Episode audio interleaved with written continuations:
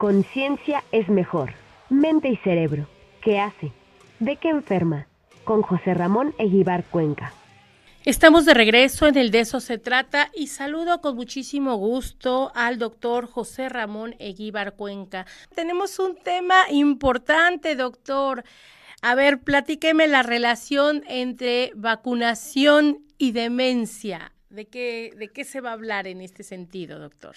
Sí, eh, fíjate, Angie, y a todos los que nos ven y nos escuchan a través de la radio universitaria, desde hace mucho tiempo se trató de asociar algunas enfermedades demenciales, particularmente el Alzheimer, que es la, digamos, la enfermedad prototípica eh, en la cual se pierde la memoria, de ahí el nombre de demencia, con algunas enfermedades virales, particularmente con el herpes zóster. Hay una continuidad entre la varicela que les da a los niños y el herpes zóster que les da a los adultos. Eh, particularmente a los mayores de 50, 60 años, eh, de tal manera que, por ejemplo, en Estados Unidos, Canadá, Europa de Oeste, eh, ahora se pone una vacuna anti-herpes zóster, o sea, se ha reforzado el esquema, así como también ya hay vacuna de varicela para los niños. Antes considerábamos este, pues, estas enfermedades que se llamaban propias de la infancia como normal que a uno le diera paperas o varicela, en fin, una serie de enfermedades que ahora son, eh, es posible prevenirlas por vacunación. Entonces lo que se hacía es que aquellas gentes que donan su cerebro después de haber tenido Alzheimer, se buscaban viriones. Viriones es un virus partido, un virus incompleto. Y la frecuencia con la cual se encontraban viriones era más alta que eh, en aquellos que no es que, que, no tenían demencia y entonces se estableció una asociación. Matemáticamente eso se llama que se correlaciona. No puede uno establecer una relación que el virus produjo la demencia, pero sí hay una frecuencia más alta. Entonces se ha empezado a investigar. Eh, y lo que hicieron ahora una serie de investigadores con el, con el COVID es hacer la pregunta opuesta. Si yo me vacuno, y por lo tanto no me da herpes de adulto, porque pues me, previne con la vacuna, ¿cuál es la probabilidad, cuál es la, eh, esa, la tasa de probabilidad de que me dé demencia? Y lo que encontraron es que había una disminución en la probabilidad, lo cual refuerza la idea que de alguna manera la presencia de estos viriones en el cerebro esté asociado a una probabilidad menor de tener eh, este tipo de enfermedad que es pues muy, muy, muy terrible para quien la padece, pero también para la familia y el entorno, ¿no? Es, es quizás una de las enfermedades pues que más eh, daño provoca socialmente hablando. Y si tenemos una población que está transitando en México hacia tener una mayor cantidad de, de personas de, de la tercera edad, eh, pues entonces eh, seguramente van a aumentar los casos de demencia. Y como mi caso y el de todos los que nacieron los 60, los 70, los 80, nos dio varicela seguramente, pero no nos vacunaron porque no había, pues entonces estamos en riesgo. La otra cosa que se ha encontrado ahora es que el virus del SARS-CoV-2, el que produce el COVID-19, persiste en el cerebro. Y entonces la pregunta que ahora se están haciendo es saber si hay una probabilidad mayor de eh, demencia en estas personas. Eso no lo sabemos, no, lo podemos determinar, hay que tomar el tiempo. Lo que sí sabemos es que en las autopsias, cuando se ve el cerebro de las personas que tuvieron COVID severo, se ve un cerebro avejentado y tiene expresión de proteínas que se asocian con el Alzheimer, que digamos son el marcador más importante de que ese cerebro está enfermo de Alzheimer. Eh, son proteínas de desechos, entre ellos el nombre no importa, pero lo voy a decir, la apolipoproteína y la proteína tau fosforilada, es decir, que tiene muchos fósforos. Esos son marcadores, se ven muy claro en el cerebro de los enfermos de Alzheimer y lo que han encontrado ahora es que los que tuvieron COVID severo y mueren desgraciadamente al hacer la autopsia y tomar el tejido cerebral, también tienen estas proteínas, lo cual otra vez se podría asociar a eh, vejez temprana, ¿no? O sea, vejez desde el punto de vista de que haya demencia. Entonces, Igualmente, los investigadores dicen, seguramente los que se vacunaron, como antes con la varicela herpes zóster, deberían de tener menos signos de vejez. Y ya hay algunos indicios de que podría ser el caso, y esto sería, Angie, pues una razón más para que la gente se vacune, porque no es solo haber padecido el COVID y si ese COVID fue muy fuerte o mediano o muy leve como una gripa simple, sino las consecuencias del COVID a largo plazo. Déjame decirte que acaba de publicar la Organización Mundial de la Salud eh, que ya hay 650 millones de infectados que tienen COVID y eso está creciendo a una tasa de 34 millones diarios. Ya empieza a bajar en China, pero se enfermaban 34 millones de chinos diarios de, de, esta enfermedad. Y de esos hay, eh, la OMS dice, bueno, como ya sabemos que hay subregistro y no se hacen muchas pruebas, multipliquémoslo por siete. Eso quiere decir que ya se han enfermado en el mundo más de 4 mil millones de personas, es decir, más del 50% de la población mundial eh, se ha infectado con el virus. Y eh, en México ya se ha estimado que eso nos quitó tres años de vida, de expectativa de vida a ti, a mí y al niño que acaba de nacer hace una hora. Eh, lo cual es terrible, ¿no? Muestra la dimensión de esta pandemia que en marzo va a cumplir tres años, ¿no? Y eso estamos hablando, doctor, hasta el momento, porque a final de cuentas todavía no termina este virus, ¿no? Ahorita estamos hablando de tres de tres este, años, pero a medida que esto pues vaya aumentando, quizá el, el, grueso de la población ya nos vacunamos, pero a final de cuentas el virus sí sigue atacando. Así es, eh, has dicho una tremenda verdad y seguramente, o sea, eso casi yo diría es un hecho, cada temporada invernal los humanos nos vamos a tener que vacunar contra la influenza y contra este virus. Eh, ¿Por qué? Porque parece que ya empieza a tener ese comportamiento eh, de, de, tener un pico en otoño-invierno y una disminución en primavera-verano. Entonces, este, has dicho lo correcto, eso es lo que sabemos hasta ahora. El resto hay que esperar si esto se va a, perder los años de vida, pues son estimaciones. Si va a haber demencias tempranas, pues va, va, va a haber que estar muy atento. Y yo ahí vuelvo a decir, ¿eh? este, cuando uno muere, si es joven, este, desgraciadamente en un accidente, pues es muy bueno tener un certificado de donación de órganos. Y para las personas que somos mayores, como es mi caso, pues se pueden donar los órganos a la investigación o donar los cuerpos. Eh, hay, hay ahora programas muy efectivos, pues para que la ciencia siga teniendo materiales y puedan estudiar, sobre todo si alguien ha padecido desgraciadamente COVID o tiene lo que ahora se llama COVID largo, pues eh, sería muy deseable este tipo de actitudes altruistas eh, hacia la población en general. Eh, vamos a estar tocando aquí, hay unos datos muy interesantes, por ejemplo, sobre el corazón, que han estado saliendo recientemente en las personas que tienen el COVID llamado largo, ¿no? El COVID persistente, diría yo.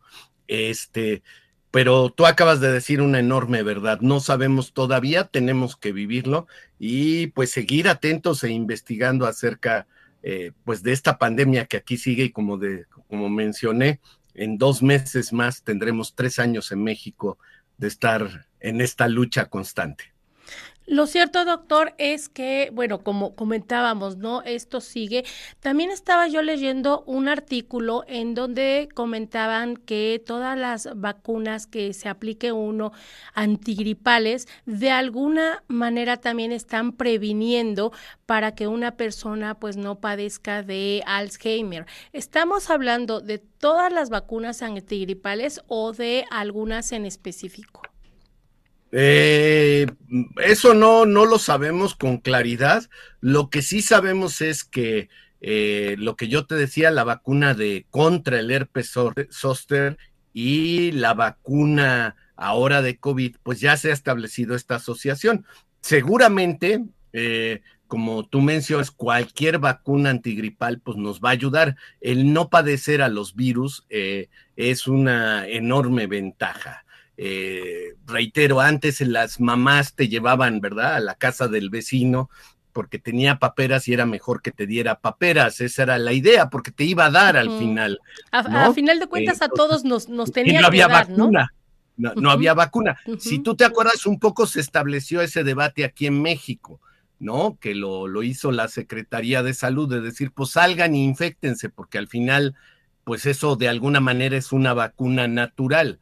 El problema es que en el proceso de vacunarte naturalmente te puedes morir. En cambio, vacunado, la probabilidad es muy chiquitita. Se habla mucho de repente de que ah, se asoció la vacunación con algún problema, ¿no? Con coágulos en el cerebro. Por ahí si nos acordamos y empezamos a rememorar. Pero pues eso es el 1% de los vacunados. En cambio, en el inicio de la pandemia, pues el riesgo de muerte, sobre todo en personas mayores y con alguna comorbilidad, pues podía ser hasta el 30%. Entonces, claramente había una diferencia. Eh, yo diría eso, y por, sobre todo aquí que hay muchos jóvenes en nuestra universidad y que sé que nos escuchan en, a lo largo y ancho del estado, es cuando tengan un hijo, vacúnenlo. ¿Con qué? Contra todo contra todo lo que hay vacunas. Es mucho mejor eh, vacunarse contra las paperas a que te dé paperas. Es mucho mejor vacunarte contra la varicela a que te dé varicela y así sucesivamente. Eh, entonces, vacúnense y con el caso de COVID, pues este, aquí ya se frenó la vacunación de lo que se llaman revacunaciones y pues claramente también se ha visto un beneficio de aquellos que se han revacunado por ejemplo, pueden evitar la infección aunque hayan estado expuestos a un enfermo. Es un dato muy reciente de, la revista más prestigiosa quizás, o una de las tres más prestigiosas en el campo de la medicina, que es el New England Journal of Medicine, una publicación británica. Y ahí demuestra que pacientes mayores, como el que está en la fotografía, que han recibido las dos dosis más tres revacunaciones, la última de ellas bivalente, eh, dos meses después de la vacuna, aunque estén en presencia de un enfermo, 30% eh, de ellos no van a enfermar. Y ocho meses después, la mitad no van a enfermar. Entonces, quiere decir que tu sistema inmune ya está muy bien, ya está entrenado para confrontar a este virus. Así que vacúnense los jóvenes que faltan, si hay una campaña de vacunación que creo que está permanente, pues háganlo porque eso les, va a prevenir eh, enfermarse o se van a enfermar menos severamente y también les va a prevenir el COVID largo y todas las consecuencias de esta enfermedad. Sí, como usted bien dice, doctor, yo creo que aquí lo importante es eso, que nos vacunemos contra todo, porque bien o mal, si nos da la enfermedad, no nos ataca tan fuerte como es en el caso de, del COVID.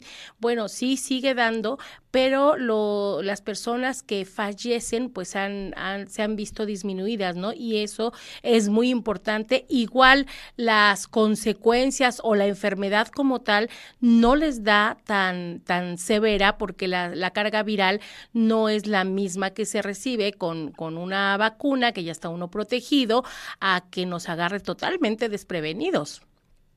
Así es, totalmente. Eh, has dicho eso eh, claramente. La, la cantidad de virus que va a circular en tu organismo es menor, no te vas a enfermar severamente y eso te va a permitir, pues no solo sobrevivir, sino eh, evitar complicaciones a, a, futuro. Entonces, pues es, eh, a mí me parece que está claro, cada vez hay más datos que el vacunarse tiene ventajas claras y sobre todo esto, que no, que no vayas a tener demencia por culpa del virus. Entonces, adelante, vacúnense y a cuidarse y a seguir usando el cubrebocas. En Puebla sigue habiendo una tasa alta de contagios diarios, no ha bajado, en algunos estados ya empieza a estabilizarse y, pues espera que baje y te digo, va a ser su comportamiento casi garantizado de como la influenza, van a ir en paralelo, otoño-invierno con muchos casos y un poco menos en primavera-verano. Se, se ha, este, no sé si se tenga algún dato, doctor. Ahorita estos casos se han dado un poco más en algunos grupos determinados, no sé, en personas eh, de edad avanzada, en niños, en jóvenes, o es este indistinto.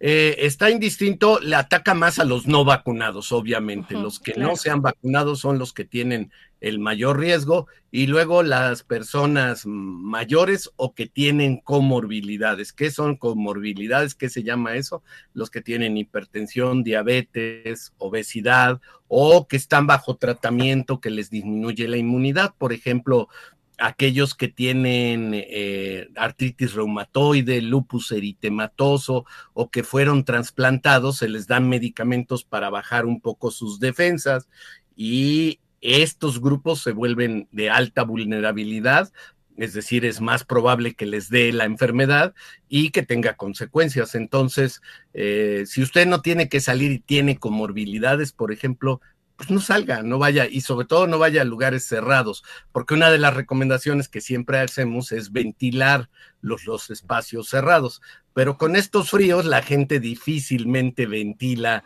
esos espacios, incluyendo la casa, que deberíamos de hacerlo, háganlo.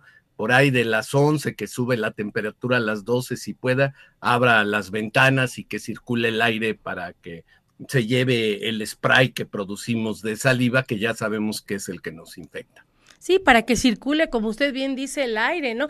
Y que ahora también otra preocupación también es la, la ceniza del volcán, que también lo tenemos muy activo, ¿no? También por eso en muchas ocasiones. Bueno, ese, ese es una buena observación, ese nos irrita las vías respiratorias y nos hace, por tanto, más sensible a, la, o sea, ya está irritado y ese es un buen terreno para que el virus eh, pegue, digamos, ¿no? Lo enfermen a uno.